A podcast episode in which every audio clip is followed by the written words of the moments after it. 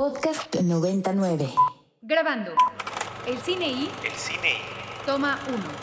Marta, Guillermo del Toro, Isabel Coixet, Spike Jones, Gaspar Noé, Mariana Rondón, Joey Wright, Tim Burton, Paz Alicia García Diego, Alfonso Cuarón, Costa Gabra, Claudia Saint Lucé, Julio Medem, Alejandra Márquez Abela, Amate Escalante, Claudia Llosa, Athena Rachel Sangari, Matthew Kasovitz. John Cameron Mitchell, En 17 años caben muchas conversaciones cientos de nombres propios, y muchas latas de película. el cine y o un buen pretexto para hablar en la radio de lo que más nos gusta. El cine y por Ibero 90.9. 11 de la mañana con 4 minutos, transmitiendo completamente en vivo desde las instalaciones de la Universidad Iberoamericana en el rumbo de Santa Fe. Este es un programa más de El Cine I. Yo soy el More y estoy muy contento de compartir micrófonos como es costumbre con mi queridísimo Ricardo Marín. ¿Cómo estás, Rick? Todo bien, todo bien, More. Muy a gusto de estar aquí un viernes más. Dos horas tenemos aquí para hablar de puro buen cine. Tenemos grandes invitados y tenemos muchas noticias que compartir. Sí, hoy es viernes 21 de abril del 2023 o no, dependiendo de si usted está escuchando este programa ahora en vivo o lo escucha en su versión de podcast en otro momento. Búsquennos por ahí en las plataformas que ofrecen este contenido también. Eh, y nos acompaña también, como es costumbre, mi queridísimo Andrés Durán Moreno. ¿Cómo estás, Andrés? Muy bien, estimi- esti- estimi- estimadísimo More, ya este 21 de abril, eh, precioso viernes, ya pasó la temporada de los Aries, comienza la de la gente Tauro, ahí les viene luego ese programita. Sí, Espérenlo. Andrés, no están ustedes para saberlo ni nosotros para recordárselos, pero Andrés es el místico del equipo, el que sabe de estas cosas. Y nos propuso hace algunos ayeres, Ey. un día de la nada, en la mesa de redacción del programa, hacer el cine y los cáncer. Y entonces hicimos un programa que trataba de las directoras, los fotógrafos, actrices, intérpretes que nacieron bajo el signo del cangrejo. Y ya después de eso, con el gran éxito de ese primer programa, Sí, nos hemos seguido con los demás signos zodiacales. Acabamos de hacer hace poco los Aries, ya se nos acabó la Ya temporada acabó, los sí. Aries. Ya se fue. Pero este seguiremos con eh, más detalles alrededor de los signos zodiacales. Está también en cabina alguien que igual cree en los signos zodiacales y también está en los controles. Jimena Betancourt, ¿cómo estás, Jimé? Hola, muy feliz ya de regresar después de un mes. Eso, sí, mes. eh, tenía falta Jimena por acá, pero estaba cumpliendo con algunas obligaciones académicas y universitarias. ¿Qué tal el Ceneval? Denso. No lo recomiendo, la verdad. Un dolor de espalda. ¿no? Un Dolor de espalda, Sí, sobre sí, todo. sí, Un de cabeza, de examen espalda, sí. de final de la carrera que recupera los contenidos de, de todas Toda las la materias, este, en este caso en concreto, de comunicación de la Universidad eh, Iberoamericana. Pero bueno, estamos seguros que Jimena tiene cara de circunstancia en este momento, pero se va a acabar sacando una Ay, no. super calificación en el examen. Recen por mí. Eso, rezaremos por Jimena. Este, mi queridísimo Rick, solemos arrancar el programa normalmente con el obituario. Afortunadamente esta semana no supimos de nadie que se nos adelantara del mundo cinematográfico. Y a cambio de eso, pues entonces eh, nos movemos hacia el terreno un poco más editorial y me gustaría hablar un momento de un ciclo delicioso de películas que oferta la Filmoteca de la UNAM y que tiene que ver con cintas que cumplen años. ¿Qué necesita, mi queridísimo Marín, una película para ser incluida en este tipo de recopilaciones? ¿Por qué es relevante que una película cumpla 50 o 40 o 20 años? Este, además de por utilizar eso como pretexto para volver a verla. Es que pues es, es el paso del tiempo, ¿no? Como que, que aguanten el paso del tiempo es la señal de un clásico, ¿no? Tomo pauta de esto de un programa incluso que tiene Ibero 90.9 aquí que se llama Vintage, donde se repasan cada sábado los, los álbumes que han cumplido alguna década, ¿no? Los que cumplen 10, los que cumplen 20, los que cumplen 30 años. Tú acabas de hacer uno, ¿no? Acabo de hacer uno, acabo de hacer el de los Talking Heads, justamente, el de Speaking in Tongues, de los Talking Heads, justamente. Ni más ni menos. No, un discazo, un discazo pináculo de los años 80. 80, que justamente lo, que dice el sweeper de entrada de Vintage es que cuando un disco resiste los 20 años es que es definitivamente un clásico. Creo que lo mismo se puede aplicar a las películas. Y justo como decías, la Filmoteca de la UNAM tiene un ciclo muy interesante de películas que, que cumplen un aniversario durante este año, un aniversario de década durante este año. Entonces, eh, hay muchas, hay una selección muy interesante de películas ahí, películas que estaría, que está genial poder ver en pantalla grande, ¿no? Ese es el punto. Yo estaría, digamos, especialmente emocionado de poder ver una de mis películas favoritas de toda la vida, que es Videodrome, de David Cronenberg, eh, para ver a hoy ya cancelado casi casi James Woods y también a una y a una actriz inesperada Debbie Harry ahí en la pantalla grande. Es- eso me daría muchísimo gusto a mí. Ver esa película especialmente en pantalla grande sería una experiencia creo genial. Sí, este, los que crecimos corriendo de una sala a otra porque no existían los complejos eh, cinematográficos de muchas pantallas. Eh, los miércoles a las 4, a las 6 y a las 8 de la tarde, este, tratando de estirar el poco dinero que nos daban en nuestra casa cuando éramos adolescentes, ¿no? Y ver el 2 por 1 este, y sacarle el jugo al 2 por 1 a todo lo que daba, nos da nostalgia ver que está este el dormilón de Woody Allen, Sí. que está el sentido de la vida de, de Terry Jones y Terry Gilliam, que está el exorcista, que está el extraño mundo de Jack, que está Ocho ocho, y y, medio, medio. Videodrome y los pájaros. No pongan esa cara, Ricardo, Jimena este, y Andrés. Esas sí no son de mi adolescencia, no Ah, sean ¿no? cínicos, no, no me vean así. Andrés, ¿querías agregar algo? Sí, algo que comentabas al principio de esta nota, ¿no? Que fue que, que hacía, o sea, ¿por qué celebrar la, la longevidad de una película o de una obra artística? Me hace recordar lo que una vez Guillermo del Toro decía, ¿no? Que toda batalla del arte es contra el tiempo. Este, así, eh, pues algo que sí goza de alma, digamos, aunque sea un poco como eh, rebuscado, pues termina trascendiendo el tiempo, ¿no? Y aquí están unos ejemplos bellísimos, el cual pues a mí me gustaría apuntar al extraño mundo de Jack, que fue una película con la que pues afortunadamente crecí y va a dar muchísimo gusto poderla ver por fin en pantalla grande y pues mi gusto culposo Scarface con el doblaje de Tony Montana, que la verdad es que a mí sí me gusta en ¿A- a ti te español, hay mucha español? gente ya lo habías el, ya el lo habías- doblaje sí. del canal 5 Ya lo ¿no? habías dicho, ándale, sí, no, sí, pues sí. sí, es que mi hermano le fascinaba y él siempre la vi en español y con eso, con eso Vela en inglés, Andrés, Sí, vela en sí. inglés. Ahora. ya eso se Ah, puede, es como la va a proyectar. Saludos a Hugo Villa y a todos a los amigos de la Filmoteca. Es como la van a proyectar, la van a proyectar en, en inglés. Está Filadelfia también, de También. Jonathan Demme, Así que es. es otro gran clásico. Ese sí es de las ¿De mis tu épocas época? de juventud. Sí, este, Denzel Washington, Tom Hanks y Antonio Banderas. Así ¿eh? es, así es. En, en uno de sus primeros papeles en, en Estados Unidos. Pues nada, invitar a la gente a que se acerque a esto y a que tenga experiencia, como bien decías tú, este em, no es lo mismo ver las películas en un dispositivo digital, en una televisión, en la comodidad de tu casa, que está increíble, que está muy bien, que poder verlas proyectadas, ¿no? En, en condiciones, ¿no?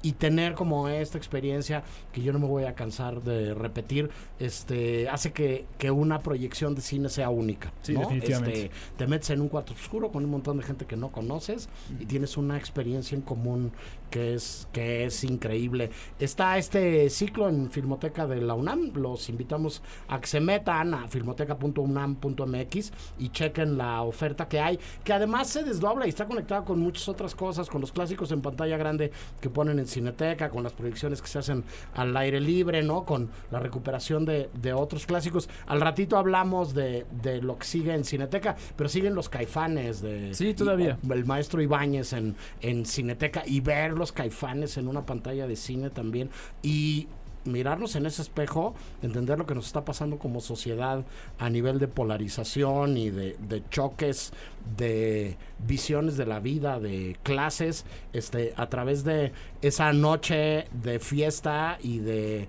este paseo por la Ciudad de México. En los años de- 60. de dos grupos de jóvenes que parecería que no tienen nada en común en, en la- los años 60 del siglo pasado, este creo que tiene como mucha tela, ¿no? Sí, no, definitivamente. Y es una versión restaurada también mencionar eso. Entonces se ve de manera única, creo. Se ve de manera espectacular. Yo ya tuve la oportunidad de verla hace unos meses justamente en el IFAL.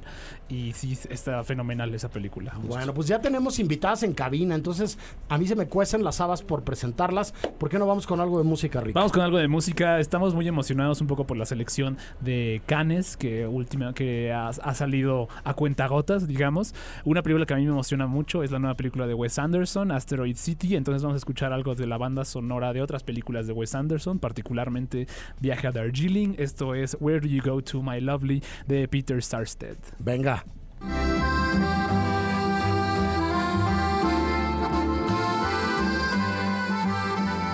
¿Qué escuchamos, Rick? Escuchamos a Peter Sarset. La canción se llama Where Do You Go to My Lovely, banda sonora de Viaje a Darjeeling, de Darjeeling Limited, película de Wes Anderson. Un poco emocionados por la más reciente película de Wes Anderson llamada Asteroid City, que va a estar compitiendo en el Festival de Cine de Cannes. Sí, y bueno, de esto pasamos a nuestra primera entrevista del programa del día de hoy.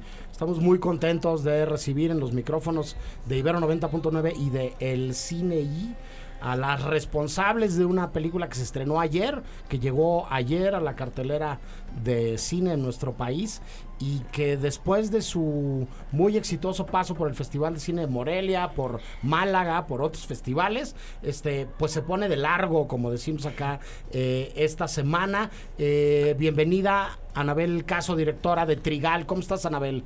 Bien, muchísimas gracias. ¿Cómo estás? Gracias por el espacio. Contento de que estés acá, acompañada de Lorena Orraca, productora de la película. ¿Cómo estás, Lorena? Hola, hola, ¿qué tal? ¿Cómo estás? Muy bien, muy contenta de estar por acá también. Cabe mencionar que hay más productores, pero no nos pudieron acompañar. También Paula Astorga es productora. Saludos a Paula. Y Alfredo Garza, mi socio, y el señor Benjamín Castillo, que les agradezco mucho que no pudieron estar aquí, pero también, también los quiero mencionar porque son parte del equipo. Correcto. Ya en la parte de los créditos y del agradecimiento, yo le mando un beso muy grande a Liz o Viridiana, se le conoce de muy distintas maneras que nos hizo el favor de ponernos en, en contacto una queridísima amiga, Y exalumna. talentosísima. Sí, directora. re buena directora. Este, platicamos con ella, este, eh, cuando se llama Flor, su brillante corto. estuvo recorriendo, este, festivales y estoy seguro que seguiremos platicando con Liz, este, muy, muy pronto de, de sus demás proyectos.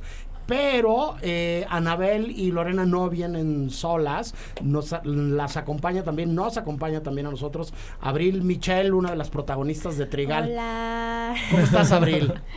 Ay, muy, muy feliz de estar aquí.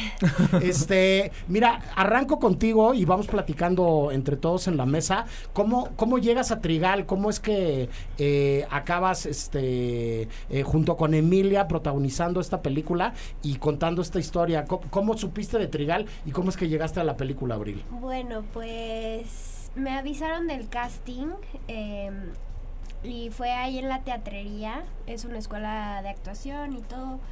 Y ahí conocí a Anabel y, de, y bueno, fue un casting muy... Yo me sentí muy cómoda porque también me preguntaron como... Bueno, Anabel me empezó a hacer preguntas así como si había tenido novio, cosas más personales. Fue, fue más como una entrevista más que un casting y conectamos muy padre, estuvo muy bien y, y desde el casting como que tuve el presentimiento que- de algo bueno. Supiste que algo bueno iba a venir con, con ese casting. Sí. Este, Anabel, ¿cómo llega la película a ti? Este, ¿cuánto tiempo platicamos ahora, un poco fuera del, del aire, que es un guion tuyo, que trabajaste un montón de tiempo, que estuvo en, en talleres, que lo leyó mucha gente? Cuéntanos un poco del proceso del nacimiento de Trigal. Bueno, sí, la película surge eh, hace aproximadamente 10 años, el guion, a partir de, de una serie de cuestionamientos que empiezan a surgir de manera espontánea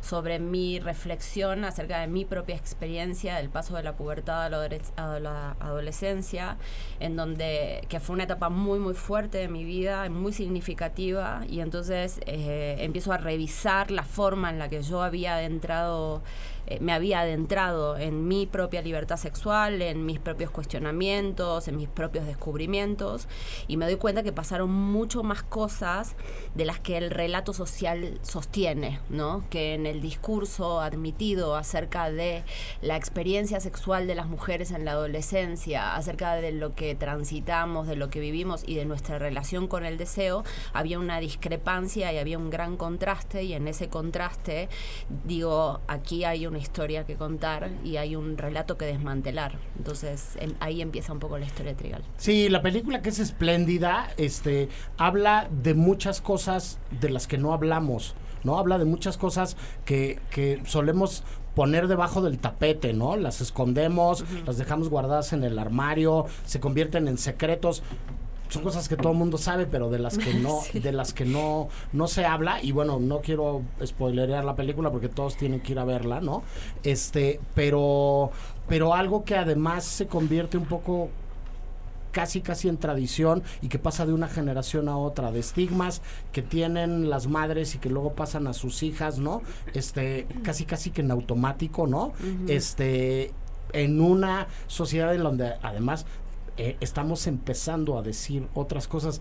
¿Por qué entrarle a un proyecto con alguien como Anabel? Este, ¿cómo llegan tú y los otros productores a la película y cómo deciden que es un carro al que hay que subirse, eh, Lorena?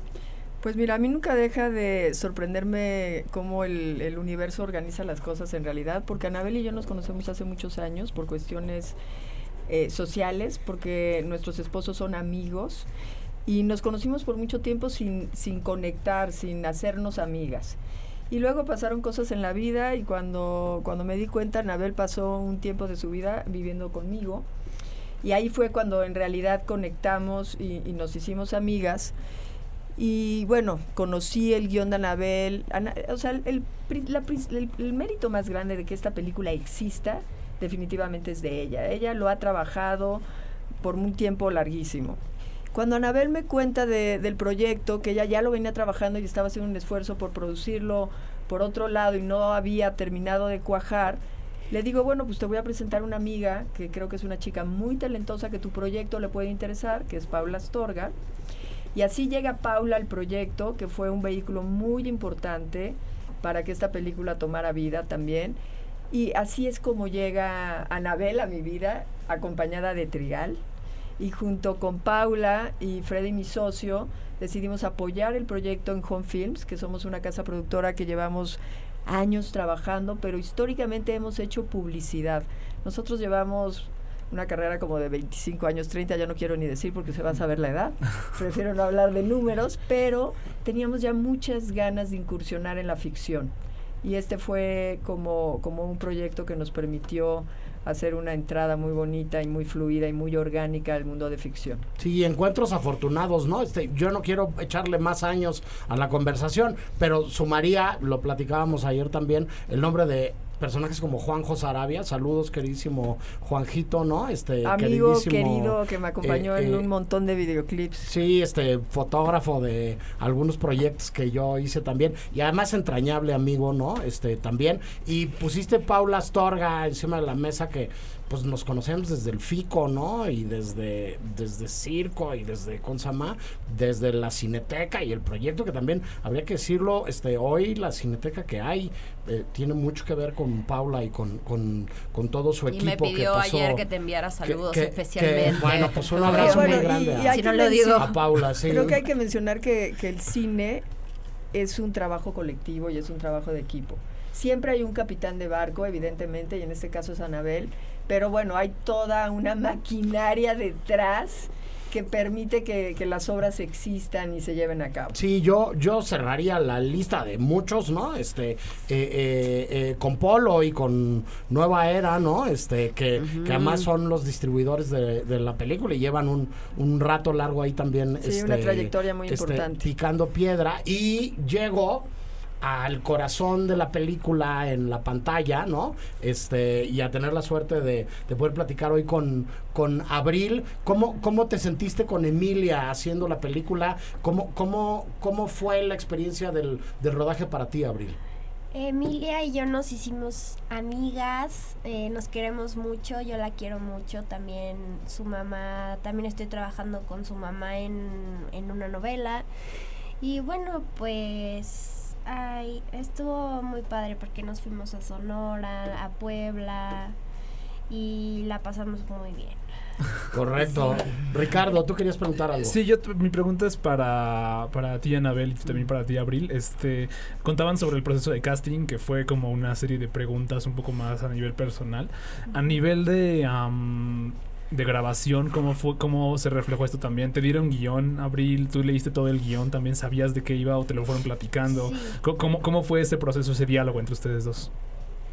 Eh, bueno, eh, ahora contará Abril cómo fue en su experiencia, pero eh, la intención era generar un espacio de mucha intimidad y donde la vulnerabilidad pudiera tener cancha libre, digamos, ¿no? Porque se, las escenas requerían de un, de un nivel de intensidad muy grande, de un nivel de introspección muy grande, donde las emociones estaban muy este, puestas sobre la mesa. Entonces lo primero que, que- intento con ellas y que logro muy, muy efectivamente es este, que nos hagamos amigas de verdad y este y hacemos reuniones en casa y nos, y nos ponemos mascarillas y hablamos de cosas que, que hablamos las chicas y hablamos de chicos y de besos y de experiencias y tomamos eh, el té y, cocas y ay, dije una marca todo. perdón. Está bien. Y, este, Está bien. Eh, y nada, y pasamos tiradas en casa poniéndonos así cuestiones y, y a partir de esa a partir de esa de esa reunión eh, empieza a surgir eh, más más eh, amistad entre nosotras y ya luego vienen los ensayos y en los ensayos hablamos y hablamos y hablamos y hablamos y hablamos de nuestra experiencia eh, yo les cuento la mía de adolescente, ellas me cuentan las de ellas y cada vez nos abrimos más y va surgiendo una doble nutrición de la historia también, porque la experiencia de ellas entonces empieza a abonar mi propia perspectiva y empieza a generar en el guion algo mucho más amplio.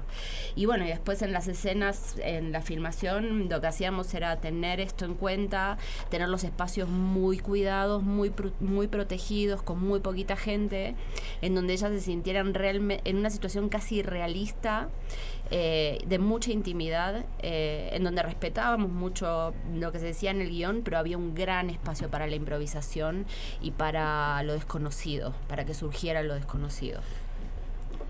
Sí, el guion, bueno, lo leímos primero, cada quien lo leyó y después de- lo leímos todos juntos y me encantó porque pues es, es un guion muy, digamos que da todos los detalles del, del trigal, de todo, o sea, es- está súper padre el guion porque hace que lo, que lo vivas tú, o sea, mientras lo lees lo estás viviendo. Y algo a decir de... Ah, y también me acordé ahorita de una foto que nos enseñó Anabel de cuando ella era chica, que me encantó, que estaba, era más o menos de la edad que yo tenía, tenía eh, cuando grabé la peli 14. Y bueno, pues es, eh, es muy padre poder eh, contar una historia que, que sí pasó.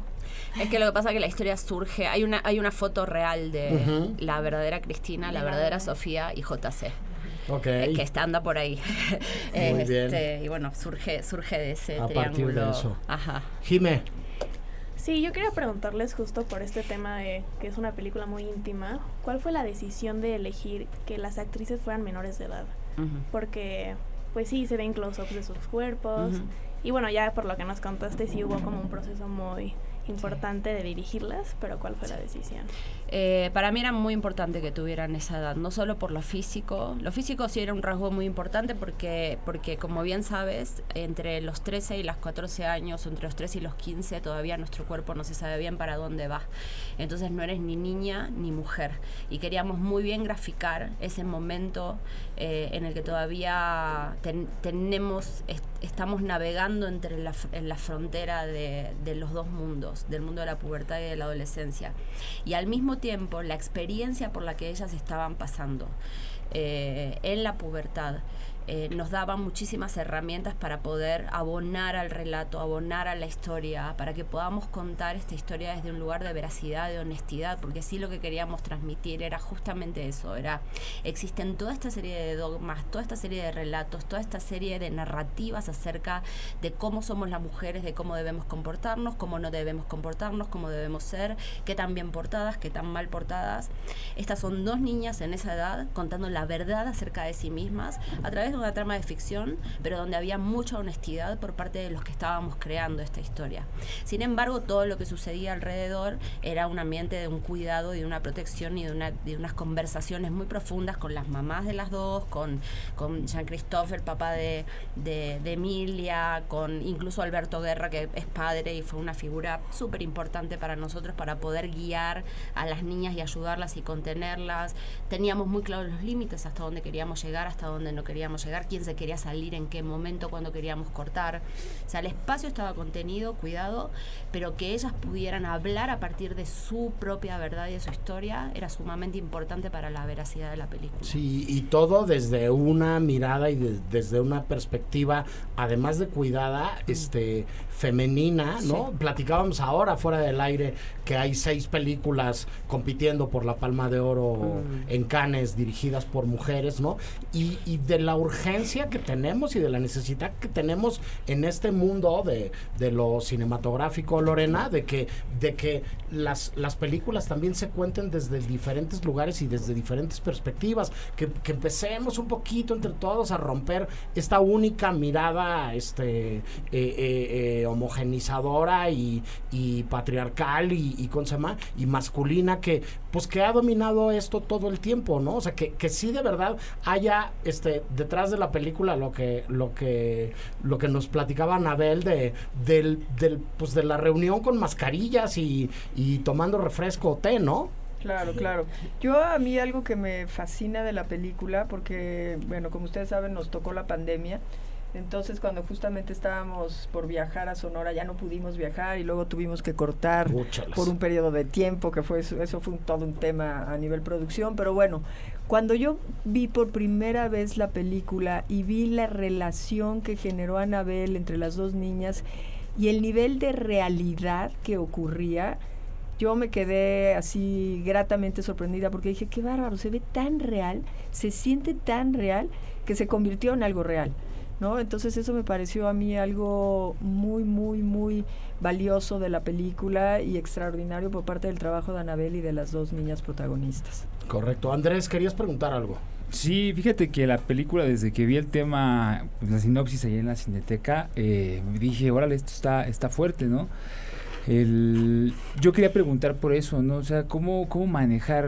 eh, eh, yo sé que allá afuera es, es un aspecto, pero en el set, eh, en el trabajo con tus actrices, actriz, actor y así, este, se vuelve un tema muy delicado. ¿Cómo manejas tú este, pues estos temas morales controversiales en medio de, un set? ¿Cómo, cómo te, te manejas tú con eso a ti misma? Porque pues a mí me da nervio, ¿no? De repente es difícil. Yo supongo que para ti también en algún aspecto lo fue. Sí, claro, siempre hay un factor de, de, mm, de inquietud antes de empezar una película, porque sobre el director, bueno, sobre todo, pero sobre el director recae unas responsabilidades Claro. tremendas, ¿no? Sí, porque hay sí, sí. vidas a tu cargo, ¿sí? Digo, no es manejar un avión, pero también hay vidas emocionales a tu cargo. Eh, pero creo que fundamentalmente lo que, lo que nos pasó fue que reunimos un equipo de gente con una responsabilidad eh, moral y una madurez muy, muy grande y con una sensibilidad muy profunda. Eh, cada adulto que estaba en ese set sabía perfectamente qué temas estábamos encarando, sabía la delicadeza de la situación, eh, conocía perfectamente a las niñas, sabía perfectamente cómo conducirse. eh, no, no permitíamos que existiera, digo, no, no solo no permitíamos, no, no existía ningún tipo de situación que se saliera de la tangente porque el equipo que habíamos formado era un equipo Claro. humano realmente este, muy apreciado. Eh, y generábamos en el set, por en, en lo que a mí respecta, yo generaba en el set un ambiente de muchísima contención, yo medito muchísimo, entonces trataba de generar un espacio de mucha disciplina, de mucha contención, de mucha armonía, de mucha conexión con el self, ¿sabes? Claro. Conmigo y, y- y desde mí con los demás. Y entonces bajábamos muchísimo la tensión de, de todo lo que estábamos eh, de todo lo que estábamos sintiendo, generábamos un espacio, una calma muy profunda y entrábamos la conexión con la historia y a partir de ahí había una verdad y había un amor por hacer todo lo, e incluso en situaciones de, de mucha tensión, cuando la pandemia llegó y nos dijeron tienen que filmar todo el tiempo y aquí es 24 horas casi así de... Generábamos un espacio en donde de un, de un nivel de compasión entre todos tan lindo que no había lugar para malos entendidos, no había lugar para no había lugar para ese tipo de cosas. O sea, fue una película realmente hecha con amor. Pues nada, en tiempos de este nuevas disciplinas y profesiones dentro de los sets como los coordinadores de intimidad, ¿no? En, en tiempos en los que se, se empieza a pensar y a reflexionar en esto y, y, y a Consama, a hablarlo, este, eh, pues está Trigal, es un coming of age, en- entrañable, creo yo. Es una, una película muy divertida, una película muy entretenida, una película que te agarra, ¿no? Que no te suelta hasta que se termina. Y este, una película que, pues lo único que podemos decir es que la gente tiene que ir a ver este fin de semana y que, que que merece mucho la pena además haber podido platicar con ustedes no nada más de la película y de que está buena, sino de cómo se hizo y del cuidado que hubo atrás de Consama, de la producción de la misma. Muchísimas gracias por venir y por platicar con nosotros. Que sea la primera de muchas entrevistas que hagamos. Yo estoy seguro que nos vamos a ver este, este muy, muy pronto con Abril, con sus siguientes proyectos y con las producciones y con las películas de, de de, de, de las dos también, de Lorena, de, de Anabel. Felicidades a Emilia, felicidades a todos los que participaron en la película. Y nada, ya está ahora en cartelera la película, ¿cierto? ¿Dónde, Sí, ¿dónde ya se está puede En ver? cartelera, ya está en los cines en la Ciudad de México, está en un montón de cines distintos, está también en Toluca, en Monterrey, o sea, se va a estrenar en toda la República. Y aprovechando que estamos en Radio Ibero, yo quiero decirles que esta es una película que los jóvenes no pueden dejar de ver. Creo que es sumamente importante que las chicas y los chicos la vayan a ver, que están muy cercanos a la edad de la experiencia y que son un público que de veras se va a nutrir de ver una película como Trigal. Trigal es una película para toda la familia, pero particularmente creo que es una película que la gente joven no puede dejar de ver. Sí, una película, Anabel, que habla del deseo de las adolescentes, de la mujer, y que trata de enseñarnos a las mujeres desde una perspectiva distinta, que no es la que vemos todo el tiempo, ¿no, Anabel? Exactamente, sí, es una es, es una de las perspectivas, en este caso enfocada en dos, en la- desde el punto de vista de dos niñas, pero bueno, cada quien que la vea podrá ahí identificar su propia perspectiva Sí, claro. y también abrir el tema de conversación sobre su propia circunstancia. Están también las de los adultos, la perspectiva de los adultos. Esa es otra bueno, película. no, luego- es otra sí, película. Y luego nosotros, los que vemos la película y nos, nos, nos identificamos con las dos protagonistas Ah, no, jóvenes, bueno. queremos luego este, arrancarles la cabeza a, los, a a los adultos. Pero vayan a verla. Este, muchas gracias. Este, Ay, muchas gracias a ti, yo encantada de estar aquí, la verdad, y, y no se la pierdan. Eso, bienvenidas, bienvenidas siempre. Vamos al corte de estación y regresamos con más del cine y no se vayan. El Cine I presenta Presenta. Apuntes sobre el futuro del celuloide. Toma uno. Toma uno. Tres cosas nos han salvado en esta pandemia. La comida, las historias y las medicinas. Guillermo del Toro. El, Cine I presenta. presenta Apuntes sobre el futuro del celuloide. Toma dos. Toma dos. Todo va a ser diferente a partir de ahora. Viene una nueva generación que ve de otra manera el arte del cine. Eso sí, el cine seguirá porque siempre necesitaremos historias. Costa Gabras. Seguimos en vivo en el Cine I y como pasa normalmente con las buenas entrevistas, la cabina se queda cargada con una energía increíble. Eh, vayan a ver Trigal este fin de semana en las salas de todo el país. Y nosotros tenemos más noticias, mi queridísimo Rick. eh, anuncia la cátedra Bergman de la UNAM que le entregará una medalla, un merecidísimo homenaje a doña Ana Ofelia Murguía. Así es, justamente una de las actrices como más también representativas del panorama contemporáneo cinematográfico. Va a recibir uno de los grandes honores, creo yo, que también tiene este hoy la industria cinematográfica mexicana, que es el, el pri- privilegio de este de la medalla de la cátedra Bergman, justamente, que también la cátedra Bergman es de los como de los foros más importantes creo yo que tiene hoy el como la educación no académica, no, no formal de, de cine, creo yo, ¿no? Tienen una serie de pláticas, tienen una serie de, de encuentros, de conferencias. Eh, recuerdo especialmente una, una plática entre Roberto Fiesco y creo que a Pichatpong Veracetacul, Sí. justamente. Entonces creo que es definitivamente un honor tener aquí a Ana Ofelia Murguía, justamente. Sí, este, decir que, que además otra de las eh, peculiaridades de la cátedra Bergman es que se aprovechan de los orígenes teatrales Así es. de Don Igmar, ¿no? Ah, sí, para, sí, sí. para hacer un mix muy interesante con todo lo que tiene que ver con las artes escénicas y con, con, con las puestas en escena también y con el teatro, ¿no? Este, aunque nosotros y nuestro mero mole sea el cine, ¿no? Sí, sí, sí. Este, hacen un- una mezcla muy interesante y nada, decir que, que el día 26 va, va a tener lugar este homenaje y la entrega de esta medalla, este, y que pues nos congratulamos, ¿no? Con, con la gente que organiza la cátedra y con doña Ana Ofelia, porque nos parece que es más que merecido este, este homenaje para este personaje, tanto del teatro como del cine, de la escena, de las diferentes este, manifestaciones de, de la interpretación en, en nuestro país.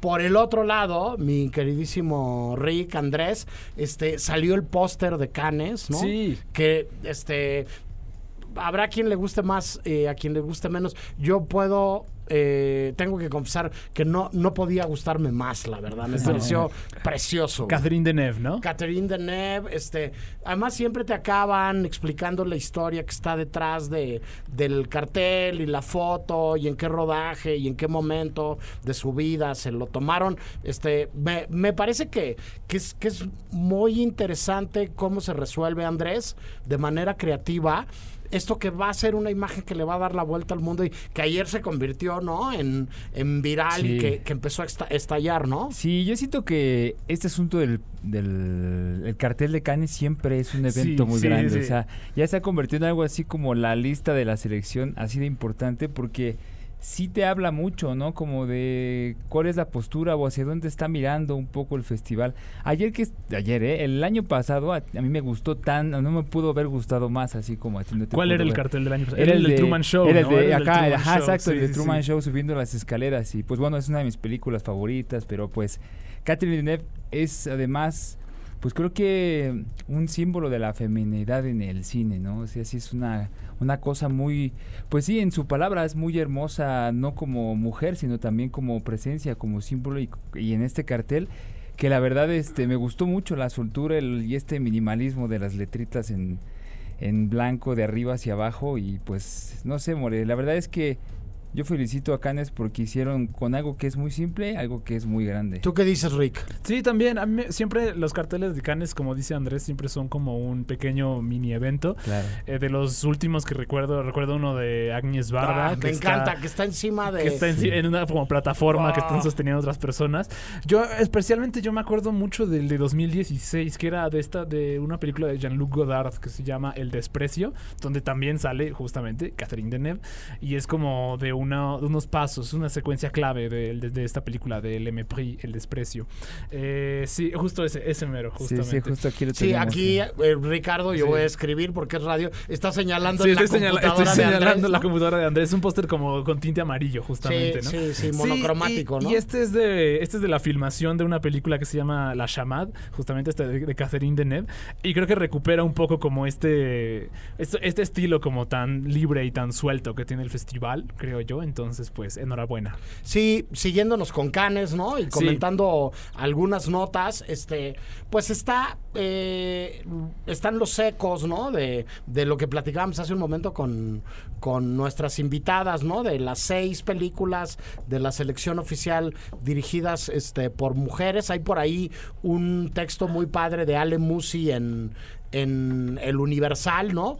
Que habla de la relevancia y de, de por qué es importante que, que, que estas realizadoras sean incluidas en la Consama, en la programación por, por, por, pues, por el premio Sí, más importante premio. de cine que hay Claro. en, en, en el mundo al año, Andrés. Sí, pues en el, en el, en el del cine, creo que en aspecto de tamaño, eh, tiene que ver creo que un poquito más el Oscar, pero definitivamente Cannes es muy especial por el aspecto, digamos, Pues, podemos decir artístico, autoral. podemos decir que el Oscar es más mediático Claro. o más popular y podemos decir que este en el mundo cinematográfico se sigue considerando a Cannes como más relevante. Claro, ¿no? pues bueno, a esto que decías, tomar en cuenta que hace, bueno, hace cinco años, en 2018, recordarán cuando Kate Blanket eh, se paró junto con Salma Hayek, Patty Jenkins, Agnes Barda, eh, Kristen Stewart a hacer este discurso que era pues muy propio. Eh, y a mí me impresiona lo rápido que pasa el tiempo, More, porque yo creí que estaba bastante inmediato, pero ya cinco años es algo. Y pues bueno, a cinco años, More, hoy tenemos un tercio de la selección completa de Cannes, eh, pues con directoras, ¿no? Ahí eh, participando por este gran, gran, gran premio. Sí, yo, yo propongo el ejercicio, a ver si nos acordamos, espero que sí, que el año que entra volvamos a revisar esto. Sí, claro. Y que el año que entra volvamos a revisar esto. Y que vayamos viendo cuántos años eh, va creciendo o cómo va creciendo. Esperemos la cantidad de películas dirigidas por mujeres. Porque además también si, si brincamos hacia los Óscares y nos acordamos lo que pasó hace dos años o hace tres años, ganaron dos mujeres el premio a mejor dirección. Este, y tuvieron que ver además con el éxito de dos eh, películas particularmente memorables. Una es Nomadland y la otra es este. Ay, la de Jane Campion. Eh, este, El poder del El perro. poder del El perro. Ver del perro. Este año que acaba de pasar no había ninguna mujer nominada en la categoría de dirección. Entonces, ve- veamos si se convierte en una tendencia, si se convierte en una constante o si se convierte, como dirían en mi pueblo, en una llamarada de petate. Claro, ¿no? sí. Pero dicho Claro. lo anterior, eh, deberíamos ir con algo de música, ¿no, Rick? Por supuesto, pues otra de las grandes películas que yo espero mucho, al menos, es la película de Todd Haynes, May December. Eh, yo recuerdo mucho a Todd Haynes por sus documentales de los Carpenters, por su documental de The Velvet Underground. Pero tiene una película que a mí me gusta mucho, que se llama Velvet Goldmine, que es sobre glam rock, sobre un do- falso- una suerte de falso documental ciudadano Kane sobre glam rock. Y en un momento se escucha una, una canción de, de, de The Stooges que me encanta. Esto es TVI.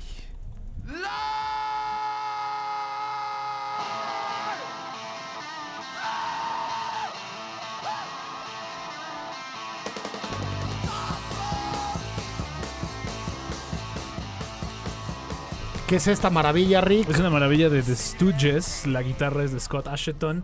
Eh, la canción se llama TVI y se escucha en la banda sonora de Velvet Goldmine, película de Todd Haynes. Que Uf. Todd Haynes va a estrenar Uf. película también este año en el Festival de Cine de Cannes, May December. Entonces, entonces estamos muy emocionados por ella también. Y eso es una muy buena noticia. Una película nueva de Todd Haynes siempre es muy buena noticia. Especialmente, no sé si ya vieron la película anterior que hizo, la de- The Velvet Underground, el documental de The Velvet Underground. Está maravilloso ese documental. Es un documental bellísimo, como muy interactivo, como súper inmersivo. Una experiencia completamente inmersiva. Diferente a la mayor, a mayor parte de los documentales de rock que se ven normalmente. ¿Dónde Este, se puede ver esa Es película? una gran pregunta. No Sí. tengo idea dónde se Bueno, puede vamos ver. a, vamos a indagarlo, ¿no? Vamos, Este, dame un segundo y te des- contesto a, eso. a ver si con Samá, si no es solamente en el Festival de Cine de Torrento, esperemos Sí, que sí. no, que Nada, el tenga, festivalazo de los mejores. que este. tenga, que tenga otras con Samá, eh, posibilidades, a ver si nuestro amigo Just Watch nos contesta, ¿no? este, mientras tanto, eh, y en lo que sabemos cuándo se puede ver, ¿dónde? Apple TV. Ándale, ahí Apple está, TV. Está fijo en Apple TV. A Eh, por favor, todos nuestros radioescuchas ya saben dónde, ¿no? Este, recomendación, va calada, va garantizada por Exacto, exacto. Ricardo Marín. Este, un montón de cosas más interesantes en, en Canes. Ya sabíamos algunas y ya las habíamos comentado, Rick, pero por ejemplo ahora ya sabemos todo lo que va a estar en esta sección que se llama Una cierta mirada. Sí, en una cierta mirada ya tenemos como una idea un poco de lo que va a haber. De hecho, me llamó mucho la atención que hay muchos realizadores que en anterior, en, anteriormente han ganado la Cámara de Oro. La Cámara de Oro es el premio que se da al primer, a los primeros realizadores, a los debutantes, Sí, digamos. los que hacen su ópera prima. Exacto, los que hacen su ópera prima, su debut en el Festival de Cine de Cannes. Hay varios que, que ganaron ahí la, la Cámara de Oro también, entre ellos Warwick Thornton, realizador este australiano. Eh, no obstante, también am, hablamos un poquito de las. Ya habíamos hablado un poquito de las películas que se estrenan fuera de competencia: eh, la de Indiana Jones, la de Killers of the Flower Moon de Martin Scorsese. Pero otras secciones que se acaban de revelar en la semana justo fueron la sección de secciones paralelas, que no son, digamos, del festival en sí, pero también eh, ocurren durante el festival y son como miembros, candidatos para premios como justamente la Cámara de Oro, la Palma Queer o el premio del... Hay uno, hay uno, uno- mi favorito en particular es la Palma Perruna, que es la... Yo lo acabo de traducir, pero es la- el, pal- el. Palm Dog, el Palm Dog Award que se le da a la, la mejor- palma perruna, Yo, me le- yo- gusta. yo la traduje La como palma Palma perruna. Perruna. A ver, desde un tiempo acá, Rick, tus traducciones son mejores que las Funcionan, de las traducciones compañías funcionan, ¿no? distribuidoras. O sea, sí. me, me- me remito al caso de cocainoso. Del cocainoso, Sí, ¿no? Yo le pondría, yo le pondría la palma perrona. La Palma que- Perrona. para que sí. Pero sí, e- estas películas también compiten para varios de esos premios, ¿no? Este, entre ellas se encuentra una película de la, en la, este... Este. Eh, ah, y en la Semana de la Crítica, que Claro. es de Vladimir Perisic, que no olvidemos que la Semana de la Crítica va a estar completita en el Festival de Cine de Morelia también, completa, la, toda la selección la podemos ver en el Festival de Cine de Morelia, así como también se encuentra la de la Quincena de los Realizadores, que tiene muchísimas buenas películas, tiene obviamente una nueva película de Hong Sang-soo, que hace casi como tres películas por año, lo cual a mí siempre me da gusto, siempre me da gusto que un realizador pueda ser tan prolífico como pueda hacerlo. Eh, también una película de Ber- Bertrand Mandico, uno de los realizadores más audaces, creo yo, que tiene Francia hoy contemporánea. Su película eh, Los Muchachos Salvajes es un es una propuesta audiovisual como pocas, yo creo. Entonces sí, hay muchas cosas nuevas que se están dando. Michelle Gondry, Michelle Gondry también tiene una nueva película justamente Sí, en la quincena de los en, realizadores. En la, en la semana, Patricia Ordaz, directora de Toloriu, con quien platicamos hace unas semanas por acá, Claro. Me comentaba en Twitter que, que está la nueva película de Víctor Erice también. Sí, este, la, la película de Víctor Erice está fuera de competencia, justamente, que es su primera película en como unos 25 años. Creo que esa es la que definitivamente, si tuviera que, que poder ver, si tuviera el poder de ir a Cannes y ver solo una película en ese festival, sería definitivamente esa. Sí, más que la nueva película de Clever Mendoza Filio. Sí. Más que la nueva película que codirige Wim Wenders con Anselm Kiefer. Claro. Ok, pues yo no, yo Claro. vería, claro, yo vería antes a claro, Wenders, a Claro. Clever Mendoza Filio Todavía- o, o a Steve McQueen. Todavía si me pones eh, eso versus la, la, última película de, de Alice Rohrwacher, La Quimera, digo, ahí ya... ya te pondría a me, me dudar. me pondrías a dudar, pero aún así elegiría la de Víctor Erice. Somos unos atascados y hay que confesar que veríamos todas. Sí, eso sí, definitivamente. Encontraríamos la manera de no dormir, no importa, pero ver todas. Pero es que Víctor Erice es de los directores españoles más importantes que ah, tuvo el siglo pasado, creo yo. El Y que espíritu- sigue el- teniendo y que este, sigue sí. teniendo, definitivamente. El espíritu de la colmena es una. Ya, dijiste es, todo. es la película, Sí. creo yo, más representativa de Víctor Erice. Y bajo el sol de membrillo, ¿no? Ajá, Este, bueno, también. Sí, esas claro. dos. Y bueno, pero y- con esas y- dos tenemos. ¿eh? Y bueno, también tienes El Sur, justamente, ¿no? Que también Sí. es otra gran, gran película de sí, un genio Eh, de eh, la dirección. Y que justamente él no es tan prolífico. Él más bien se toma su tiempo entre películas. Bueno, ya vimos que aquí se tomó casi más de dos décadas Sí. entre película. Entonces, definitivamente esa es la que más emoción me está dando. Sí, una muy buena noticia que, Completamente. que Víctor Erice haya vuelto a filmar y que se vaya a poder ver la Consama, la película en, en Cannes. Este, estoy cayendo en cuenta, eh, después de decírselos hace un momento, que Wim Wenders va a tener dos películas Así en es, Cannes así este es. año. Una compitiendo por la Palma de Oro, Los Días Perfectos, y esta otra eh, codirigida fuera de competencia. Digo, ya sería el colmo, ¿no? Que le pusieran Sí. dos películas en Y que ganara las competencia. Y, y- y no, y que se llame Wim Wenders, ¿no? Pero bueno, este, también Claro. Wenders que haga lo que quiera. Yo no tengo ningún problema, voy a seguirlo viendo siempre que pueda. Este, pues eh, se nos acaba el tiempo de esta primera hora, Sí, entonces claro. este, se quedan algunas cosas en el tintero, algunas trataremos de rescatarlas en la En el resto del programa. segunda mitad del programa y las que no, pues no. Este, vamos al corte de la hora y regresamos con la segunda mitad del cine I del día de hoy. El Cine I presenta Presenta. Apuntes sobre el futuro del celuloide, toma 5. La necesidad es la madre de la invención. No nos podemos deprimir por las dificultades. Lina Ramsey. Para más contenidos como este, descarga nuestra aplicación disponible para Android y iOS o visita ibero909.fm.